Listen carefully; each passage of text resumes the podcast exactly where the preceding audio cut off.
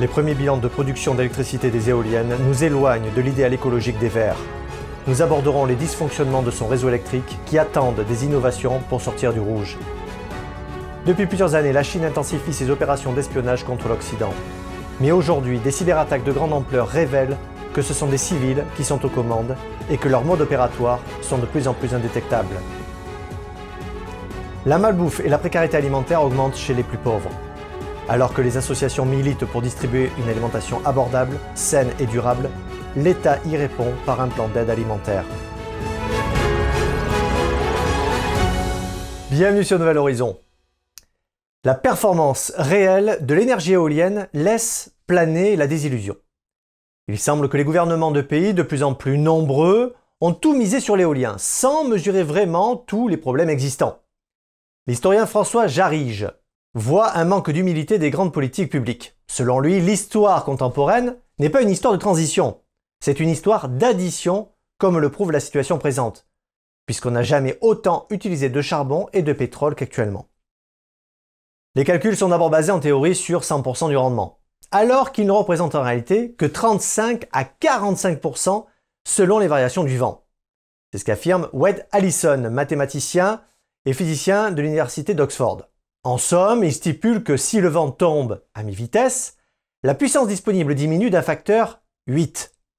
Pire encore, si la vitesse du vent double, la puissance fournie est multipliée par 8, ce qui oblige à éteindre l'éolienne pour sa propre préservation. L'Angleterre est la plus en avance. Elle produit 23% d'énergie de son parc éolien. Mais deux climatologues, Archie De Becker et Peter Dutfield, dénombrent des pertes de gigawatts un gouffre budgétaire pour son fonctionnement et des émissions de CO2 supplémentaires. Et vous allez comprendre comment. D'un point de vue financier, les frais de fonctionnement ne sont pas forcément notifiés au public. En France, les éoliennes sur terre et mer ont fourni presque 9% d'électricité en 2020 et espèrent monter à 20% d'ici 2028. Selon un article du chercheur G. Henry, la consommation électrique des éoliennes n'est jamais déduite de sa production. Comme les mécanismes de contrôle et de parallélisme des pales, leur éclairage, le mécanisme de déshumidification de la nacelle ou le dégivrage qui consomme 10 à 20% de puissance de la turbine en hiver. Mais également le frein hydraulique par vent fort ou à l'inverse par vent nul, parce que l'électricité maintient les pales en mouvement. Alors, sur les 8500 éoliennes en France et leur production de 9% d'électricité, combien restitue-t-elle réellement? Aucune information ne le stipule. L'autre exemple donné par les scientifiques britanniques concerne principalement le réseau électrique qui doit acheminer le courant. Un courant qui a affaire à des baisses et des points d'énergie et donc parfois, lorsque le vent est trop fort, doit éteindre ses éoliennes. Conséquence, l'État indemnise également les propriétaires privés de parcs éoliens pour les éteindre. Résultat, pour une seule année, 240 millions d'euros ont été déboursés pour éteindre les éoliennes. D'énormes pertes de gigawatts et la cerise sur le gâteau, 800 millions d'euros supplémentaires pour relancer les centrales à gaz et au charbon afin de remplacer les pertes électriques des éoliennes. Encore un résultat, mais ce coup-ci écologique. Un supplément de 1,2 million de tonnes de CO2. Vous me direz alors, mais pourquoi éteindre? Parce que les surplus d'électricité rentrent dans des goulots d'étranglement où la capacité de stocker l'énergie est encore techniquement limitée. En exemple, le jour de Noël au Royaume-Uni, il a fallu diminuer le surplus d'électricité de 76,2 gigawatts, ce qui peut, au passage, alimenter 11 000 foyers pendant un an. Le prix? 10 millions d'euros. Je vous laisse imaginer combien de repas de Noël auraient pu être servis aux plus nécessiteux. Le parc éolien britannique se situe majoritairement sur les mers venteuses d'Écosse, alors que la plus grande consommation se concentre dans le sud-est de l'Angleterre.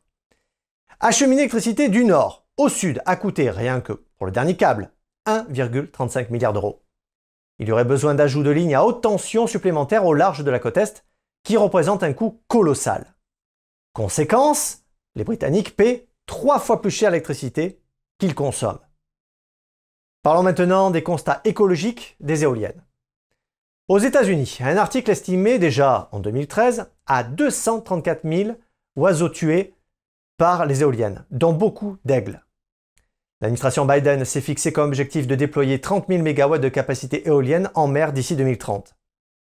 À raison de 4,68 oiseaux morts par mégawatt, cela pourrait entraîner la mort de 140 000 oiseaux par an.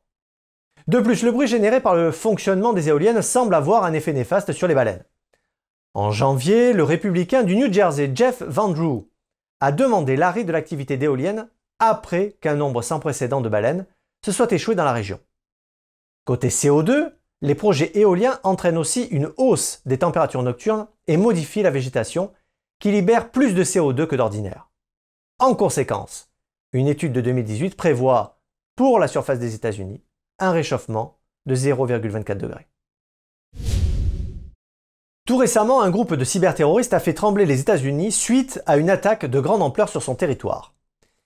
Les autorités chargées de la cybersécurité aux États-Unis ont dénoncé les exactions de ce groupe baptisé Volt Typhon, qui serait parrainé par le gouvernement chinois. Alors que sait-on exactement sur l'attaque de ce hacker?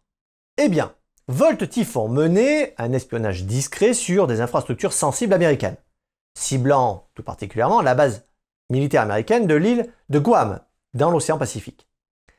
À ce propos, Microsoft a affirmé que ce groupe de cybercriminels ciblait non seulement les secteurs vitaux comme les télécommunications, l'électricité et le gaz, mais aussi les activités maritimes et le transport. Selon le géant américain, les techniques qu'emploie Volt Typhon laisseraient présager des cyberattaques de plus en plus indétectables. En effet, les incursions numériques utilisent notamment la tactique dite Living off the Land, par laquelle l'agresseur utilise les caractéristiques et les outils du système qu'il cible pour s'introduire à l'intérieur sans laisser de traces. Un élément d'autant plus inquiétant qui fait craindre, dans l'hypothèse d'un conflit armé dans la région de Taïwan, des perturbations importantes sur les infrastructures de communication essentielles entre les États-Unis et la région asiatique. Ce qui, disons-le au passage, mettrait en grande difficulté l'alliance Five Eyes et les autres partenaires. Pour rappel, Five Eyes regroupe les services de renseignement des États-Unis, de l'Australie, du Canada, de la Nouvelle-Zélande et du Royaume-Uni. Du côté chinois, ces accusations sont battues en brèche par le régime de Pékin, qui a immédiatement démenti et répliqué. Il évoque un rapport extrêmement peu professionnel qui présenterait de graves lacunes. Ainsi, par la voix de sa porte-parole du ministère chinois des Affaires étrangères, Mao Ning, il s'agit d'une campagne de désinformation collective des pays de la coalition Five Eyes, lancée par les États-Unis à des fins géopolitiques. Le ministère souligne en retour que la NSA est la plus grande organisation de piratage informatique au monde. Pourtant, ce qui est notable, et cela depuis plusieurs années, c'est que le Parti communiste chinois livre à l'Occident une guerre de l'information intense en s'appuyant sur son cybersecteur civil. Selon les experts en cybersécurité, il s'agit là d'une guerre populaire engagée par Pékin contre le monde. Et cela se produit malgré la domination des États-Unis dans le cyberespace, et leur capacité cyber-offensive plus développée que celle de tout autre pays, si nous tenons compte du classement établi par un document de recherche de l'IISS en 2021. Selon Simone Liden, ancienne secrétaire adjointe à la défense pour le Moyen-Orient, ces opérations de cyberespionnage et de cyberattaque ont pour but de ponctionner des informations sensibles de gouvernements, d'entreprises et d'organisations étrangères. Cela dans le but de donner à la Chine un avantage concurrentiel sur ses adversaires. Mais pas que. Ces mercenaires volent aussi des fonds. Ce fut notamment le cas où, pour la première fois l'an dernier, des hackers chinois se sont attaqués à des fonds publics américains. Figurez-vous que le groupe cybercriminel lié à l'État chinois appelé APT-41 a dérobé plus de 20 millions de dollars de prestations américaines de secours pour le Covid-19, mais aussi des prêts de la Small Business Administration et des fonds d'assurance chômage, dans plus d'une douzaine d'États américains. Dans une déclaration de NBC News, APT-41 est d'ailleurs décrit par le département des services secrets des États-Unis comme un groupe de cybermenaces parrainé par l'État chinois. À ce propos, les membres de l'APT-41 figurent sur la liste des ressortissants chinois recherchés par le FBI depuis 2019. En résumé, les victimes du groupe comprenaient des entreprises réparties à divers endroits du globe, comme l'Australie, le Brésil ou encore l'Allemagne. Selon le FBI, les accusés auraient ciblé des fournisseurs de télécommunications aux États-Unis, en Australie, au Tibet mais aussi en Corée du Sud. Finalement, cette affaire éclaire ainsi sur la méthodologie de la Chine, qui semble user de méthodes perfectionnées pour ne pas laisser de traces et échapper ainsi au système de détection. Le rapport social de l'INSEE qui a livré les chiffres de l'aide alimentaire en France en 2021 fait état de 2 à 4 millions de bénéficiaires de l'aide alimentaire. Avec un constat. Les bénéficiaires sont très majoritairement parmi les personnes pauvres au sens monétaire. Des chiffres en dessous de l'estimation issue des milliers d'associations distribuant l'aide alimentaire qui parlent de 5 à 7 millions de personnes. À ce propos, un rapport de l'inspection générale des affaires sociales de 2019 avait déjà montré une aggravation de la situation depuis 2010. Avant de poursuivre, il faut savoir que cette aide alimentaire, qui repose essentiellement sur la collecte des excédents de l'industrie agroalimentaire et des dons alimentaires, est liée à l'objectif de lutte contre le gaspillage alimentaire. Soulignons que la démarche des grandes surfaces de la distribution ne résulte pas de leur bonté de cœur, mais d'un intérêt économique. Les dons alimentaires sont défiscalisés à 60% et contribuent aussi à la réduction du coût de traitement des déchets. Un système qui a cependant des limites dans le contexte inflationniste et du risque de chipflation. Celui-ci en effet pèse surtout sur les plus petites bourses qui peinent à conserver une alimentation saine équilibrée avec des produits frais.